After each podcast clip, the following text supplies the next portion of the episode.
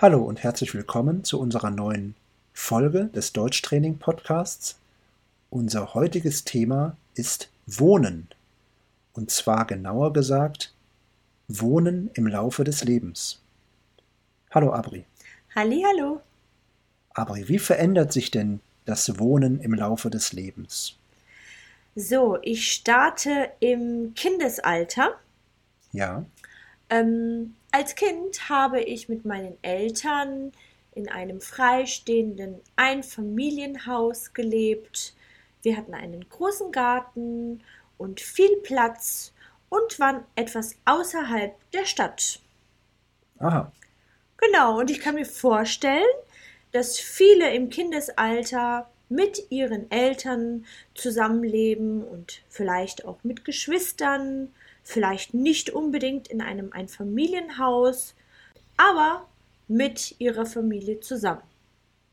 Ja, das stimmt. Genau, welche Alternativen zu einem äh, freistehenden Einfamilienhaus gibt es denn noch? Es gibt zum Beispiel ein Reihenhaus. Ein Reihenhaus ist auch ein Haus, aber es steht nicht frei, sondern links und rechts sind andere Häuser an das Haus drangebaut, wenn genau. man es jetzt ganz genau sagen möchte. Ja, es ist also nach links und rechts verbunden. Das ist ein Reihenhaus, ein Haus, das in einer Reihe mit anderen Häusern steht. Es gibt auch das Mehrfamilienhaus. Ein Mehrfamilienhaus, wie der Name schon sagt, beherbergt mehrere Familien.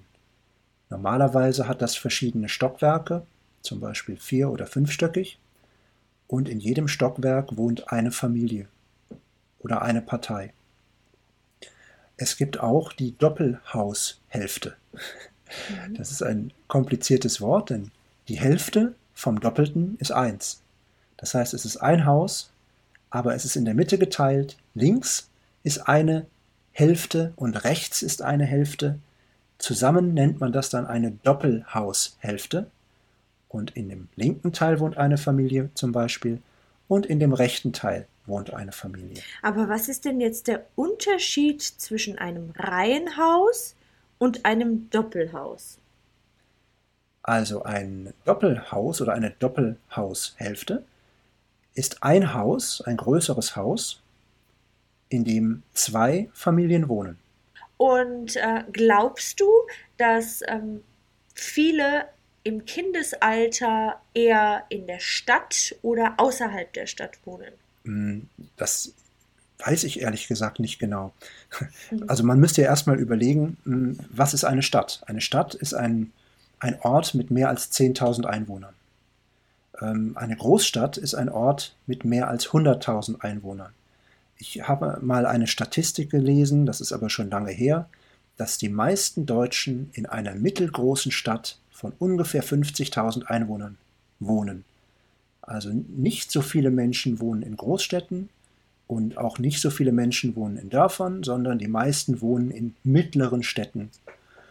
Und äh, dementsprechend würde ich davon ausgehen, dass auch die meisten Kinder in mittleren Städten aufwachsen. Mhm. Also ich zum Beispiel bin auch in einer mittelgroßen Stadt von ungefähr 50.000 Einwohnern aufgewachsen. Aber diese Stadt war ganz in der Nähe von Großstädten. Ganz genau. Aber ich würde sagen, dass Familien mit kleinen Kindern oder generell mit Kindern eher außerhalb des Stadtzentrums, des äh, äh, quasi außerhalb einer Großstadt und eines Stadtzentrums ja. wohnen. Also das nicht auch, direkt ja. im Zentrum, sondern außerhalb, etwas ja. weiter weg. Genau. Das denke ich auch, genau. Dass, dass viele Familien mit Kindern eher nicht im Zentrum einer Großstadt leben, sondern in einem Vorort dieser Großstadt oder auch in einer kleineren Stadt oder auf dem Land. Ja, das stimmt. Genau. Ja, und dann wächst man heran, ähm, hat vielleicht die Schule abgeschlossen und möchte ein Studium beginnen. Und ich kann mir vorstellen, dass viele äh, Studentinnen und Studenten, ähm, dass es viele in die Stadt zieht, dass sie vielleicht in einem Wohnheim oder in einer WG im Zentrum einer Großstadt wohnen und dort ähm, das Stadtleben kennenlernen und zur Uni gehen. Ja, stimmt. Und wo wohnen die dann normalerweise? Ähm, ich kann mir vorstellen, dass die meisten im Studentenwohnheim wohnen oder in einer Wohngemeinschaft, Gemeinschaft, in einer WG mit anderen ja. äh, Studentinnen und Studenten. Ja. Ich habe in meinem Studium zuerst im Studentenwohnheim gewohnt und danach habe ich in einer WG gewohnt, in einer Wohngemeinschaft. Und beides war wirklich schön. Ich hatte Glück, ich habe mich gut mit den Leuten verstanden und es war sehr angenehm. Und äh, die WGs und Studentenwohnheime sind ja meistens auch im Inneren einer Stadt, also sprich im Stadtzentrum oder in der Nähe der Unis und ja. äh, weniger außerhalb der Stadt. Ja, das stimmt. Das hängt natürlich wieder auch davon ab, ob man in einer Stadt studiert, äh, wo die Uni zentral liegt, oder es gibt ja auch Campus-Unis, die außerhalb sind. Ja, also die etwas, zum Beispiel die neueren Unis, die noch nicht so alt sind, äh, sind außerhalb. In Düsseldorf zum Beispiel ist die Uni außerhalb. In Münster beispielsweise ist ein großer Teil der Uni mitten im Stadtzentrum. Aber es gibt auch Teile, die eben nicht so zentral sind. Ja, das stimmt. Und das ist in normalerweise, so. Ja, und normalerweise versucht man natürlich dort zu wohnen, äh, wo es nah zur Uni ist. Also als ich studiert habe, habe ich ähm, in einer Kleinstadt in der Nähe äh, der Großstadt gewohnt und ähm, ich bin mit der S-Bahn zur Uni gefahren und musste dann aber von Campus zu Campus mit dem Stadtbus fahren, weil ähm, die un unterschiedlichen Institute ziemlich weit voneinander lagen. Die waren sozusagen äh, in der Stadt verstreut oder sind immer noch so. in der Stadt verstreut, genau. Ja. Mhm. Also, wo ich studiert habe, wohnte ich zehn Minuten mit dem Fahrrad von der Uni entfernt. Ich bin immer mit dem Fahrrad gefahren. Die Vorlesungen waren auch in verschiedenen Hörsälen. Die Hörsäle waren ein bisschen verteilt, aber alle waren zentral. Und eigentlich habe ich zu keinem Hörsaal länger als 20 Minuten mit dem Fahrrad gebraucht. Und das war auch wirklich sehr schön, weil man sehr flexibel war. Man war draußen an der frischen Luft und ähm, man musste keinen Parkplatz suchen, man musste sich keine Gedanken machen, wann die nächste Bahn kommt. Ja, ich habe das in wirklich angenehmer Erinnerung. Und ja. ähm, in der Großstadt, in der ich jetzt wohne, ist es auch sehr schön, aber ich brauche viel mehr Zeit für den Transport. Also ich brauche mehr Zeit, um von A nach B zu kommen. Und ich muss auch sagen, dass es für mich am Anfang eine Umstellung war, äh, mich auf öffentliche Verkehrsmittel einzustellen, weil ich es gewohnt war, einfach immer, wenn ich fahren wollte, mein Fahrrad genommen habe und losgefahren bin. Und das ähm, geht theoretisch natürlich auch in der Großstadt, aber praktisch ähm, ist das manchmal ein bisschen schwieriger, weil die Stadt viel größer ist, weil es nicht überall Fahrradwege gibt und ja, weil man manchmal auch nicht die nötige Zeit hat. Aber wie hat sich denn das Wohnen nach deinem Studium verändert für dich? Hast du immer noch in der WG gewohnt oder hat sich die Wohnsituation nach dem Studium verändert? Ja, also nach dem Studium bin ich dann mit meiner Freundin zusammengezogen und ich glaube, dass das ähm, oft so ist, dass man im Studium oder auch nach dem Studium vielleicht eine Partnerin oder einen Partner findet, mit der oder mit dem man dann zusammenzieht. Zumindest ist das oft in Deutschland so, dass man nicht unbedingt heiraten muss, bevor man zusammenzieht, sondern dass man sich kennenlernt, dass man es vielleicht erstmal probiert, wie es funktioniert und dass man sich dann entscheidet, dass man heiratet. Das, das ist häufig so. Genau, das ähm, erlebe ich auch von vielen Freundinnen und Freunden. Ähm, die sind dann nach dem Studium oft mit dem Partner oder der Partnerin zusammengezogen, haben vielleicht nicht mehr so zentral in der Stadt gewohnt, sondern etwas außerhalb ähm, weil sie erst zu arbeiten begonnen haben und ähm, ja, sich eine, eine teure Wohnung mitten in der Stadt noch nicht leisten wollten oder konnten. Ja, man kann ja auch eine kleinere Wohnung nehmen und zentral wohnen. Genau, das also geht für auch. uns war es zum Beispiel sehr wichtig, weil wir in verschiedenen Städten gearbeitet haben, dass wir in der Nähe von öffentlichen Verkehrsmitteln sind, also sprich einem, einem Bahnhof oder einem Stadtteilbahnhof, dass also beide schnell zur Arbeit kommen können. Und wenn wir jetzt außerhalb gewohnt hätten, dann wäre das für beide ziemlich ungünstig gewesen. Deswegen war es in unserem Fall mhm. so, dass wir ziemlich zentral gewohnt haben, aber beide relativ schnell zur Arbeit kommen konnten. Ich kenne das auch von äh, vielen ehemaligen Schulfreundinnen und Schulfreunden, die sind dann fürs Studium in die Stadt gezogen, haben in der WG oder vielleicht sogar in einer eigenen kleinen Wohnung äh, gewohnt und nach dem Studium, also wenn sie dann zu arbeiten begonnen haben, sind sie oft wieder in den Heimatort zurück und haben dann irgendwie äh, in der Nähe gearbeitet und sind gependelt, entweder mit der Bahn oder mit dem Auto.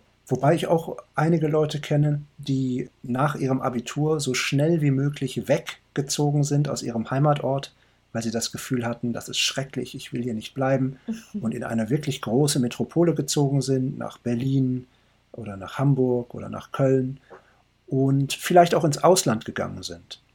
Und es gibt einige, die dann, nachdem sie mit dem Studium fertig äh, sind und nachdem sie einige Jahre gearbeitet haben, doch wieder in die alte Heimat zurückkehren, weil sich das geändert hat. Also weil sie dann plötzlich denken, ja, also jetzt bin ich in einem Alter, wo ich gerne eine Familie gründen möchte und die alte Heimatstadt ist doch gar nicht so schlecht wenn man das vergleicht mit anderen Städten und anderen Ländern.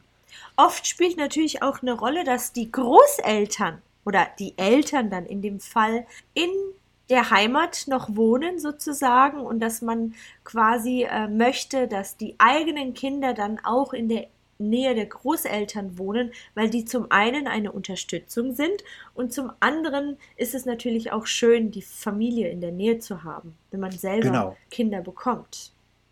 Ja, das stimmt. Wenn man das Glück hat, dass die Familie an einem Ort wohnt, dann ist das super.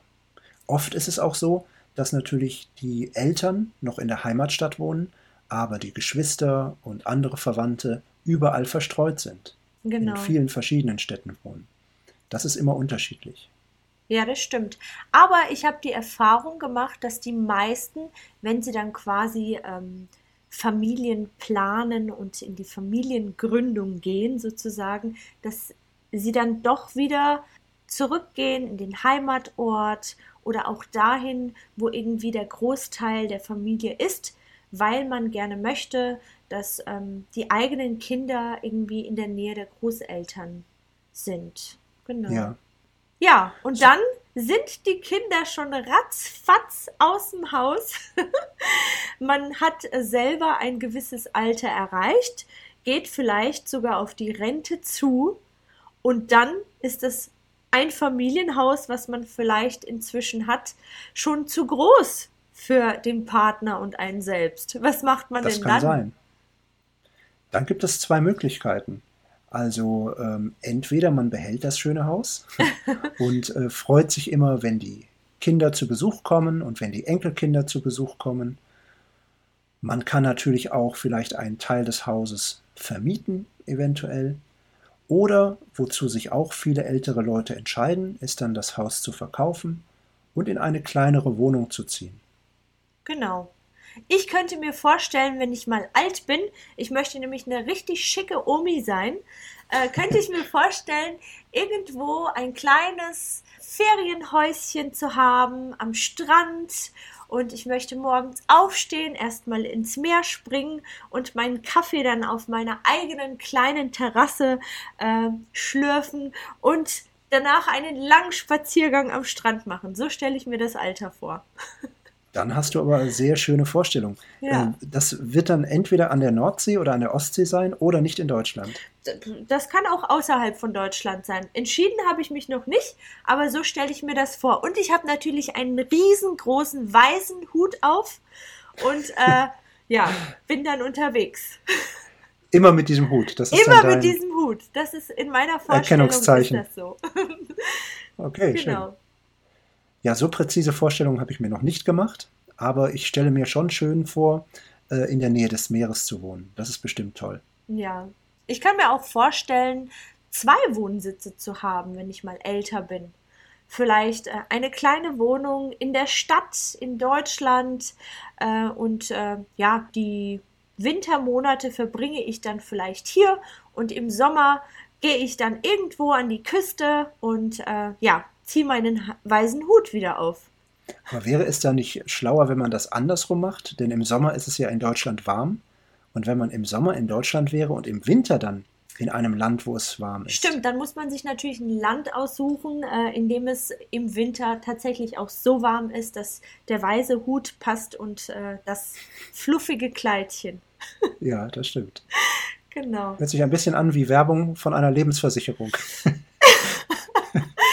Darüber habe ich noch gar nicht nachgedacht. Super. Meine Fantasie, du merkst, sie blüht nur so. Ja, ich meine, erstmal kommt die Fantasie und dann kommen die Pläne. Man muss Dinge visualisieren, damit sie real werden. Und das fange ich Ganz jetzt genau. schon an. Super. Ja. Schön. So, liebe Hörerinnen und Hörer, ihr habt jetzt gehört, was Abri sich vorstellt. Wie würdet ihr gerne wohnen? Jetzt oder auch später, wenn ihr älter seid. Schreibt es sehr gerne in die Kommentare bei deutschtraining.org. Vielen Dank fürs Zuhören. Wir freuen uns auf die nächste Woche. Bis bald. Tschüss. Tschüss.